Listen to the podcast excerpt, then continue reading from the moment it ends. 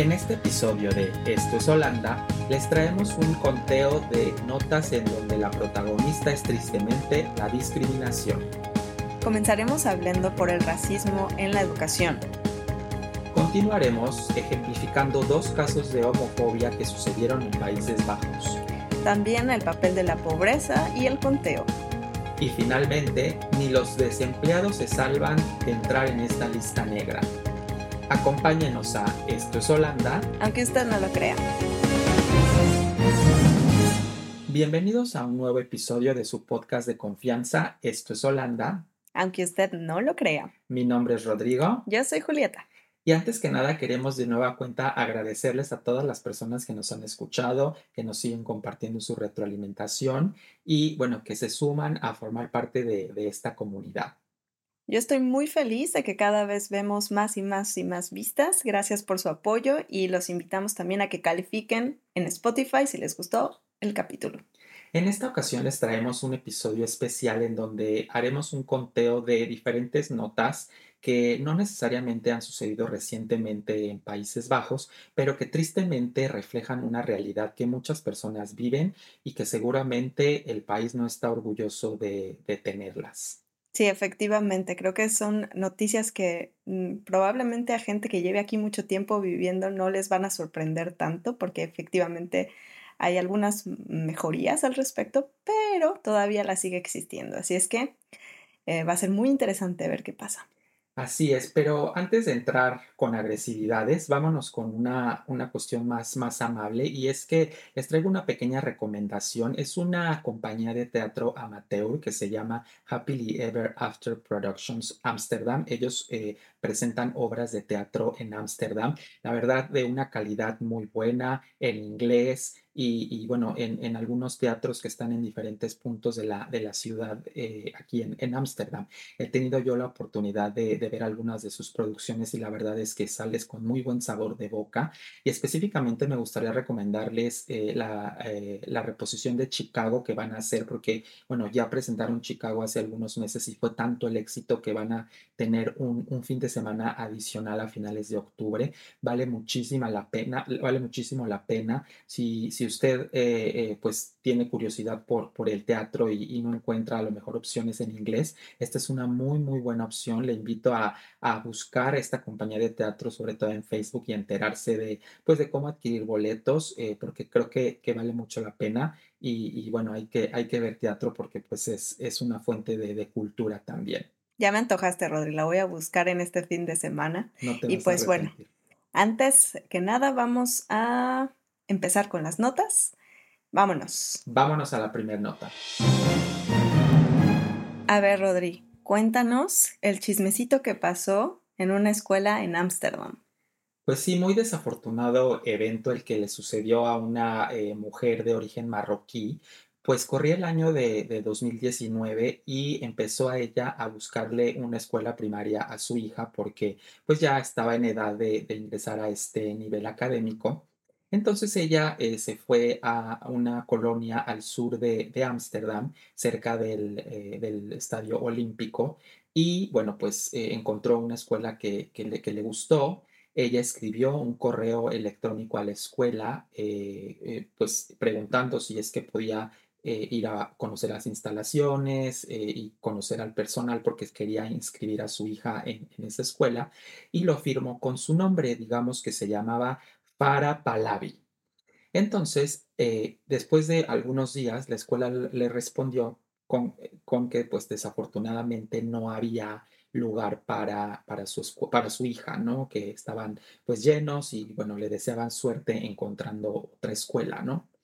Y entonces lo que hizo la señora fue decir, a mí no me vas a venir a, a negar la entrada, y se le ocurrió, muy inteligentemente, eh, hacer una cuenta adicional de correo eh, con, con, otro, con otro nombre. Ella hizo la cuenta de correo con el nombre Kim Sute, que es por supuesto un nombre pues que eh, nos remonta a, un perfil más holandés y mandó exactamente el mismo correo que había mandado ah, previamente con su, con su nombre marroquí. ¿Y cuál fue la sorpresa, Julie?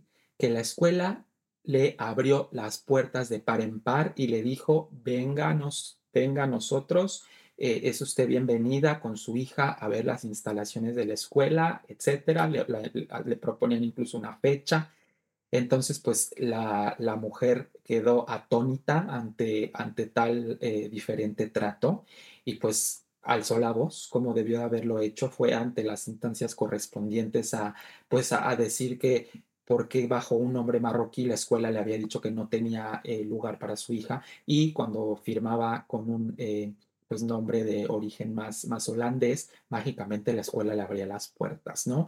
Eh, creo que esto es un claro síntoma de pues eh, discriminación, no hay más de parte de la escuela.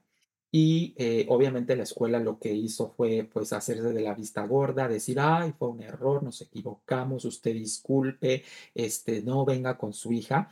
Eh, y pues obviamente la, la, señora ya no quiso saber nada, eh, pero pues sí alzó la voz y pidió un castigo para, para esa escuela porque pues a todas luces esto era, esto era racismo.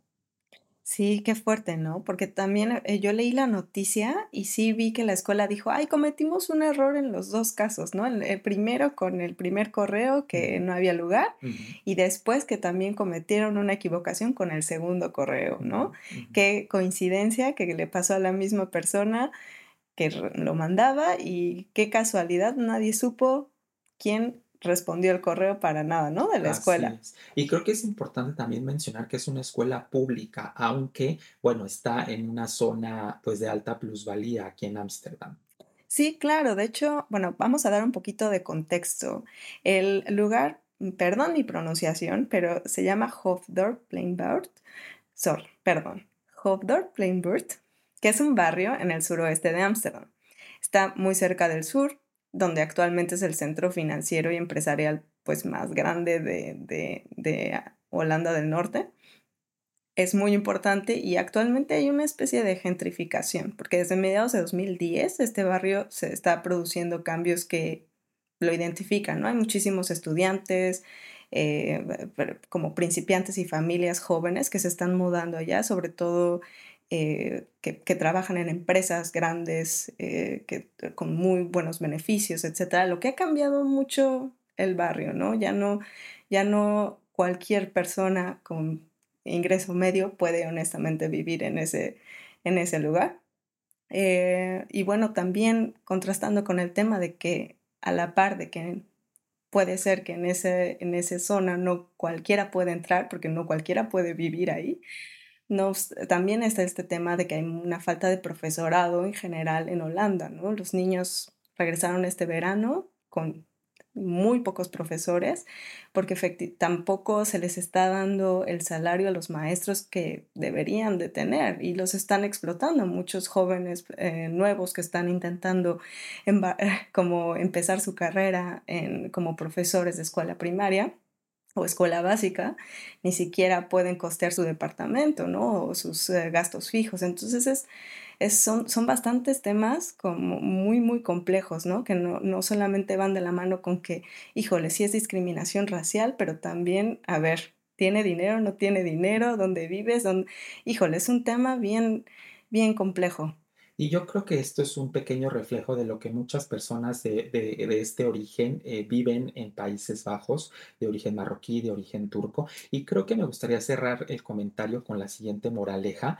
Es importante tener siempre claro que no porque conozcamos a una persona que pertenece a cierto grupo y que se porta mal o es delincuente, no quiere decir que todas las personas de ese grupo son iguales. Es muy importante tener esto claro porque es muy fácil en la mente humana generalizar y si una persona con ciertas características o que pertenece a cierto grupo eh, tiene determinados comportamientos, es muy, es muy fácil extrapolarlo a otras personas que que comparten las mismas características y esto está mal porque no en, en todas las características hay personas buenas, hay personas malas y es lo, lo, lo malo es la generalización, que es lo que hizo esta escuela tal vez. Entonces me gustaría dejar ese comentario al aire y, y, pues bueno, si te parece, Julie, vámonos a la siguiente nota. Vámonos a la siguiente nota.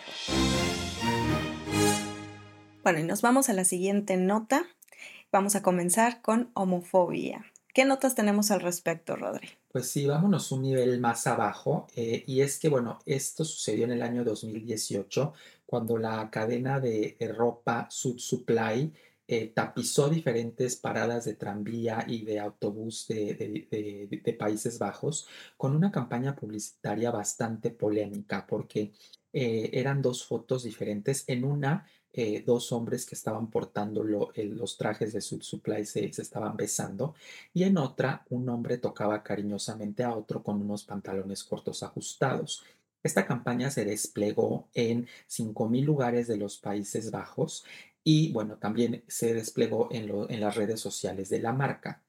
Eh, bueno, la homofobia empezó eh, en las redes sociales, en el mundo digital, porque, bueno, además de comentarios negativos, los seguidores en las cuentas de la marca se disminuyeron significativamente, pero no solo quedó ahí. Tristemente, también la, eh, la homofobia traspasó al mundo real, porque, eh, paradas de tren fueron de paradas de tranvía, de autobús fueron vandalizadas, eh, quebraban lo el acrílico para quitar la la foto de los hombres, eh, o la rayoneaban, y no solo y sucedió en diferentes ciudades, no solo fue en Ámsterdam o en o en en las ciudades principales, sino esta este mismo comportamiento se vio en otras partes de Países Bajos. La marca estaba muy sorprendida de esta reacción, o sea, ellos, eh, decía el el el CEO de la marca que, bueno, esperaban una una reacción, eh, adversa, pero no a este extremo de vandalizar las paradas de tranvía y de autobús donde estaba desplegado esto, ¿no? Y y bueno, com combinado con, eh, la reducción en redes sociales de sus seguidores, fue algo que no daba crédito, ¿no? Y eso sucedió en Países Bajos, pero también relatan que incluso en otros países, eh, las críticas iban, además de ser 2 hombres, por la raza de los hombres, porque era en algunas fotos un caucásico con un afro afrodescendiente. Entonces, eh, esto definitivamente habla también de, pues, de la, eh, mentalidad que ciertas personas tienen y de lo que les activa con ver una simple fotografía. No, claro, qué qué qué terrible. Y la verdad es que uno pensaría que lo hacen por los niños, ¿no? Y que para que no vean eso, porque eso es muchas veces lo que se escucha, ¿no? De que pasas por la calle con tu hijo y no quieres que vea eso, eh, que uno como quiera, pero los las criaturas, pero la verdad es que no es así, porque los niños, pues, al final, bueno, sí, ven a todo, aprenden todo, pero entre más ven que es mucho más natural, menos temor le tienen, ¿no? Como todas estas actos están realmente originados por miedo a lo diferente. Así Y es. bueno, oy pero a ver, Rodri, en ese caso, ¿tú sabes si hubo alguna sanción al respecto? Pues no, porque como fue algo que nunca que no se le atribuyó a ninguna persona en específica, sino simplemente, pues, las eh, las paradas y las fotos estuvieron vandalizadas, nunca se dio con los responsables. Entonces, simple simplemente quedó como como una una anécdota, pero tenemos un caso, eh, eh, aparte, en donde sí hubo responsables y que ejemplifica también, otro otro aspecto de la homofobia, porque esto fue al final contra un, pues, digamos, una persona moral, ¿no? Una marca.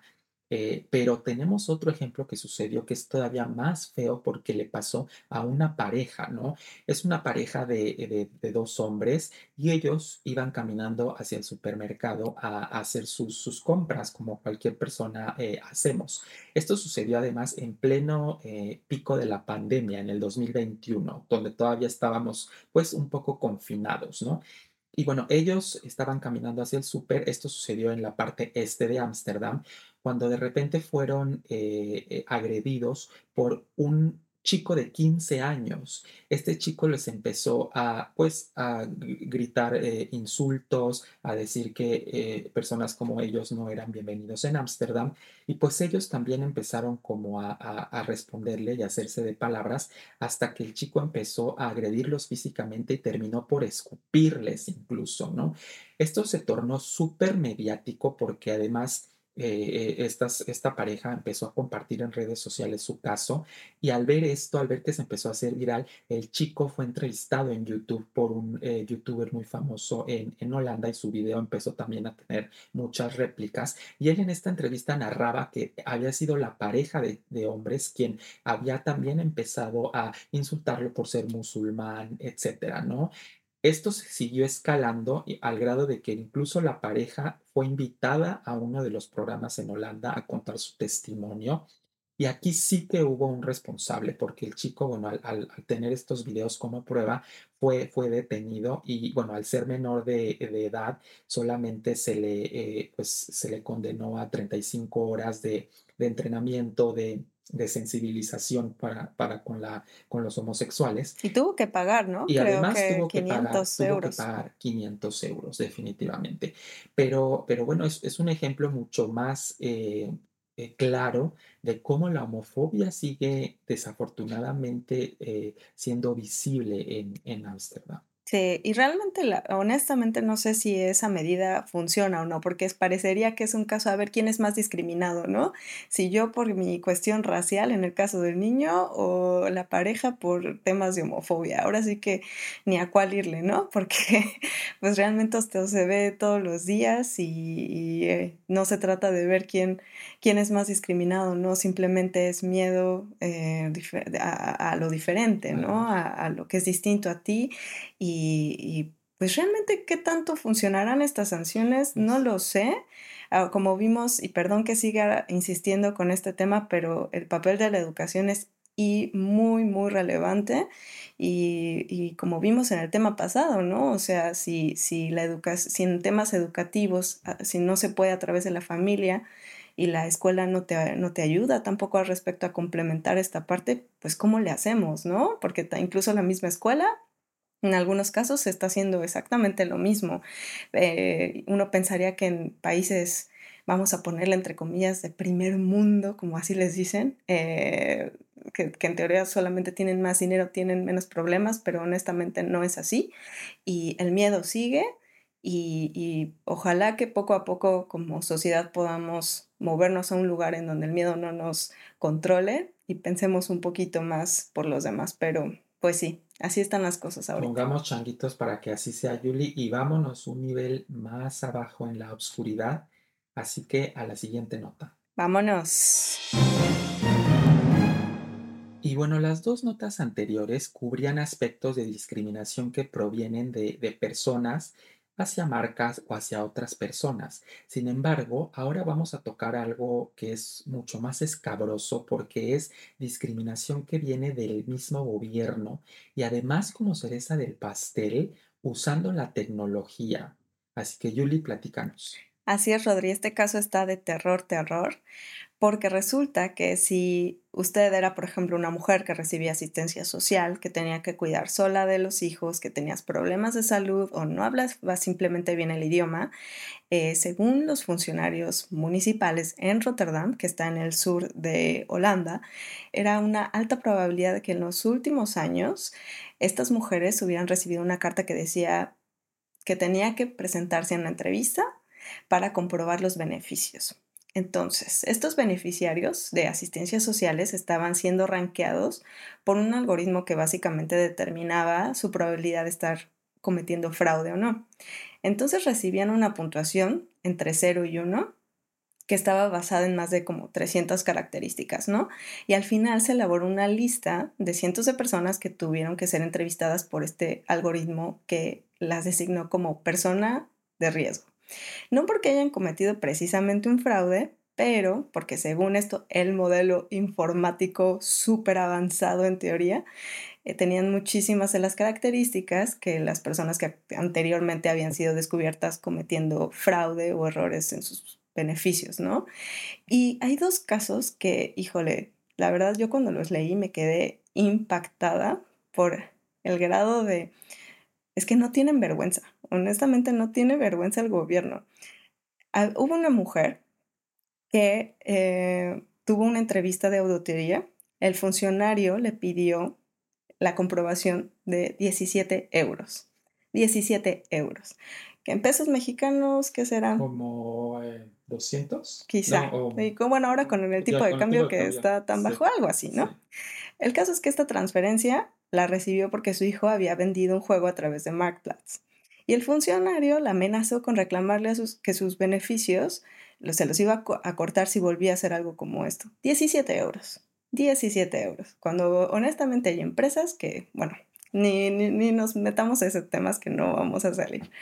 Y luego había otra madre anciana que también dio su testimonio, que ya estaba divorciada, tenía una enfermedad crónica y experimentó una entrevista aterradora, también con eh, es, uno de los funcionarios, en donde dice que su hermano le tuvo que justificar por escrito que le había regalado 150 euros por su cumpleaños. Hazme el favor. Entonces, al final no le cortaron su asistencia social, pero no lo tuvo claro esta señora por meses. Una anciana, 150 euros. Que honestamente dices, bueno, a ver, el gobierno te está en verdad intentando perseguir por 150 euros, 17 euros.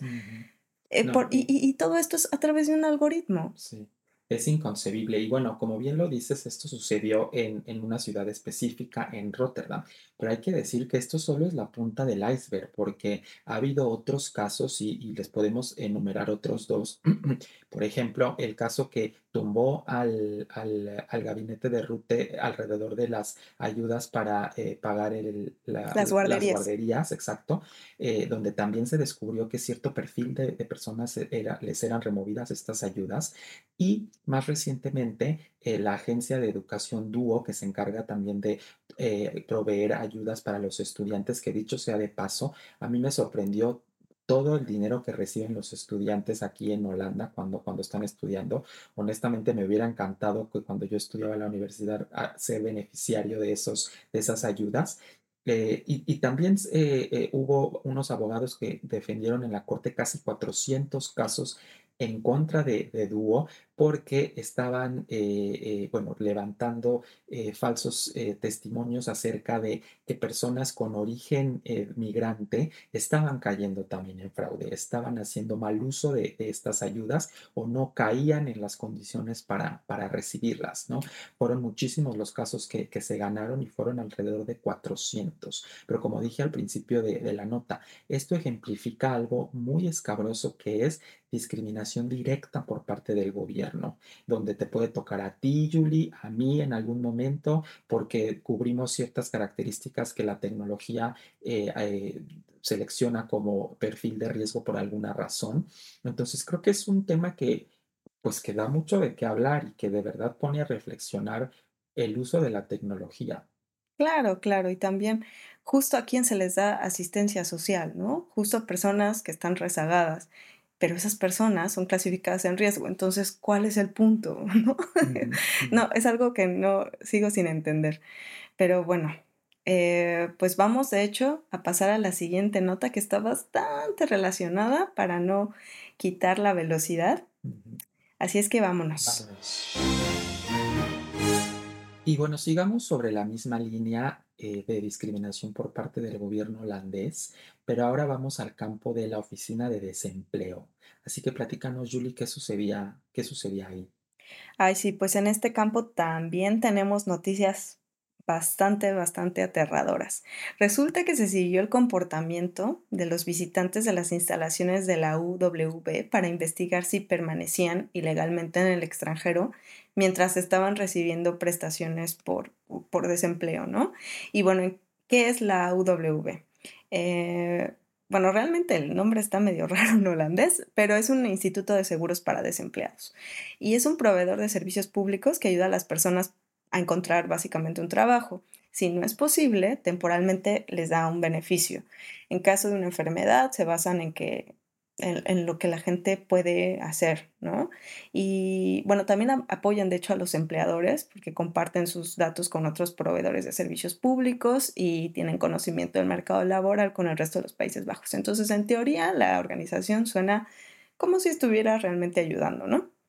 Y bueno, no, no dudo que se ayude, pero ahorita les va el chismecito, em, porque efectivamente esta parte de detectar los fraudes eh, fue un tema. ¿Tú sabes en qué consistió? Sí, ¿qué es lo que pasaba? Eh, las personas que aplicaban para ser beneficiarias de estas eh, ayudas por desempleo tenían que iniciar sesión en una página, en una cuenta que, que les, era, les era dada y tenían que aceptar las cookies forzosamente. Si ellas, si esas personas no las aceptaban, no podían seguir. Y al momento de aceptarlas, eh, esta eh, organización gubernamental podía darle seguimiento de pi a pa en todo lo que hacían. Entonces, ¿qué, qué- qué estaban, eh, qué, estaban registrando? ¿Cuánto tiempo pasaban en, en en- en la sesión? ¿Qué es lo que hacían? Incluso si hacían sesión desde el extranjero. Y esto empezó a suceder desde el 2020. Se tienen registros que desde el 2020 esta organización ya estaba registrando este tipo de información confidencial de forma ilegal. Sí, hay que resaltar eso, que era completamente ilegal. Hasta la fecha lo sigue siendo. Y también el punto es que 460 de esos casos eh, resultaron en ajustes a las prestaciones que recibían, por ejemplo, con multas, ¿no? Y, y bueno, llama la atención que el sistema haya funcionado donde, eh, por, por casi tres cuartos de año, ¿no?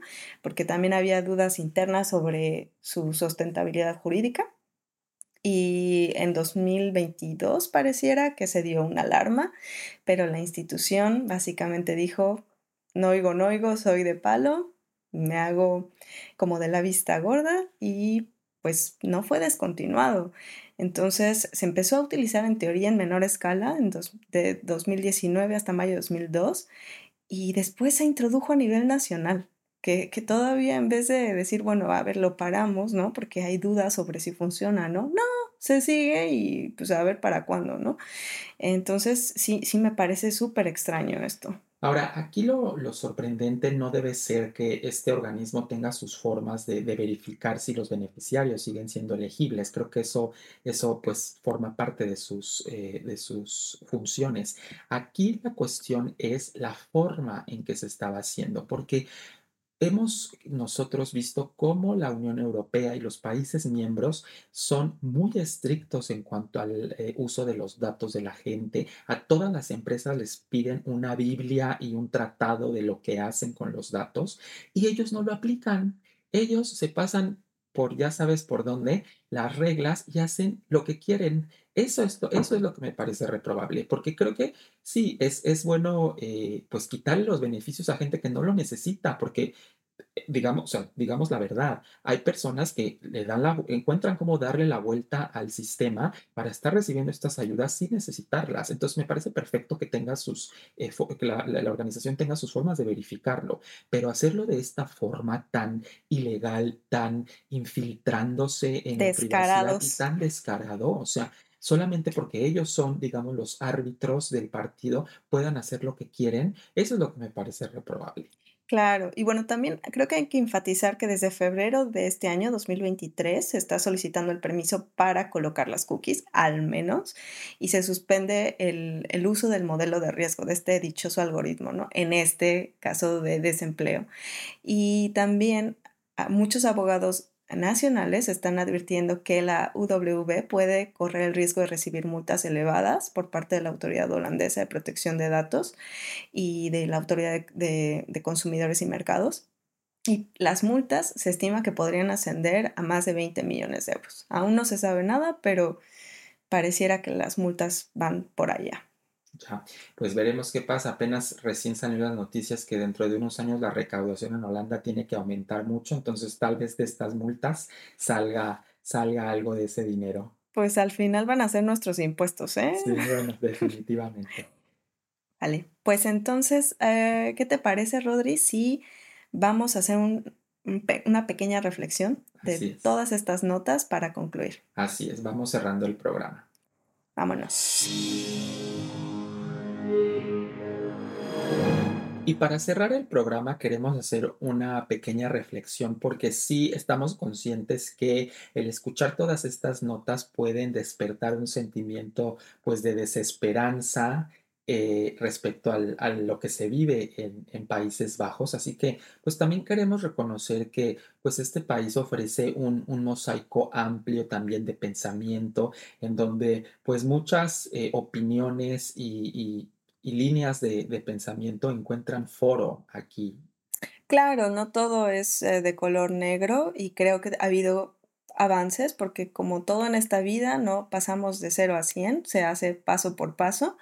Y, y, bueno, también lo podemos ver, por ejemplo, en el gobierno, ¿no? Ya lo criticamos demasiado, pero creo que también eh, es hasta cierto punto eh, visible, por ejemplo, con partidos políticos que son bastante extremistas, eh, de derecha extrema, como Forum for Democracy, con sus líderes que públicamente eh, dicen sus opiniones, las que tengan que ser, eh, y pues están visibles, ¿no? Para todo el mundo. Entonces es una parte por la cual creo que también podemos sentirnos un poco más seguros para decir libremente lo que pensamos. Ahora, sí está interesante o, está, está muy bien que haya este espectro en, en cuestión eh, de política. Sin embargo, creo que también, eh, pues cuando una persona pública eh, lanza una opinión muy extrema, puede generar violencia. O sea, creo que sí tiene que existir cierta responsabilidad social eh, al ser eh, persona eh, pública de lo que opinas y de cómo lo opinas. O sea, me parece perfecto que haya la libertad de expresión, pero creo que sí hay que tener en cuenta que muchas de esas opiniones, sobre todo las que son más extremistas, pueden traducirse en violencia. Claro, y también hacer el recordatorio que algunas cosas relacionadas a temas discriminatorios, perdón, que culturalmente sean aceptados, se tienen que seguir recordando y diciendo fuerte para que no se nos olvide que son temas que están ahí, que aún tenemos un amplio trabajo y esfuerzo que hacer como sociedad que comparte un mismo mundo y un mismo espacio, aunque no nos guste.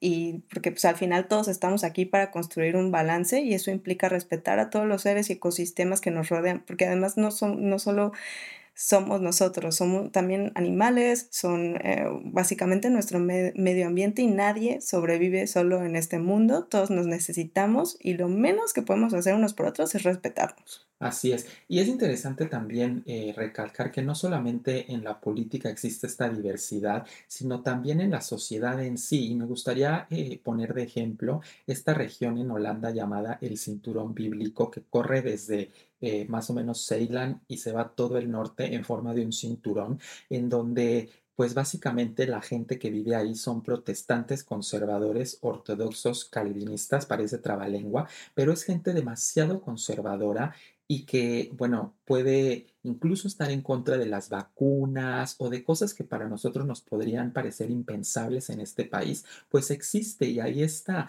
Y me parece perfecto que un país como Países Bajos les ofrezca las oportunidades de crear comunidades, de asociarse con personas que, piensan iguales a ellos, sin, y esto es el punto más importante, sin imponer su punto de vista en otras personas. Creo que esto es, esto es la clave, porque si alguien llega conmigo, y lo vimos durante el COVID, pues sí, es, era un tema muy controversial, gente que no se quería vacunar por la razón que sea, y bueno, a lo mejor acarreaba pues más contagios, lo que sea, pero al final hay que reconocer que ese tipo de temas son eh, decisiones muy individuales y muy personales y, se deben de respetar. O sea, creo que si alguien... Eh, eh, que está viviendo en este cinturón bíblico tiene opiniones sin tratar de imponerse a los demás, pues son válidas. O sea, y si ellos quieren crear comunidades eh, porque encuentran puntos en común, me parece perfecto, ¿no? Por otro lado, tenemos también en la realeza otro, otro ejemplo de, avances, y es que el año pasado se, eh, se hizo público que la heredera al trono, la princesa Amalia, Incluso si decidiera casarse con una eh, persona de su mismo sexo, con otra mujer, ella de todas maneras eh, tendría los derechos de, heredar, porque este tema eh, en, anteriores gobiernos en Holanda era un tema que no, que no, que estaba fuera de, de, cualquier aprobación, dada pues la línea sucesoria y dado que se necesita eh, pues un heredero o heredera, etcétera, pero ya Holanda abrió las puertas para, para esto, ¿no? Entonces, como dices, Julie, creo que se están viendo avances en diferentes rubros y aunque sí hay estos casos que comentamos y que, y que describimos hoy, también hay que reconocer que se están haciendo avances y que, y que bueno, ahí eh, se está tratando de mejorar eh, la sociedad como la conocemos. Sí, yo creo que es muy importante esto también para justo decirle a la gente que cuando ve este tipo de casos, levanten la voz, denúncienlo y porque es la única forma en la que nosotros como sociedad vamos a poder tener en cuenta justamente este tipo de cosas e intentar al menos no repetirlas.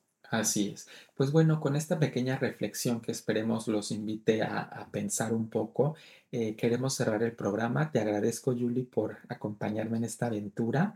Y, y pues bueno, eh, una vez más les agradecemos que nos hayan escuchado. No olviden suscribirse al podcast y regalarnos sus comentarios. Eh, y pues bueno, mi nombre es Rodrigo Y yo soy Julieta, y esto fue Esto es Holanda. aunque usted no lo crea. Nos Nos vemos. vemos. Bye Chau, bye. chau.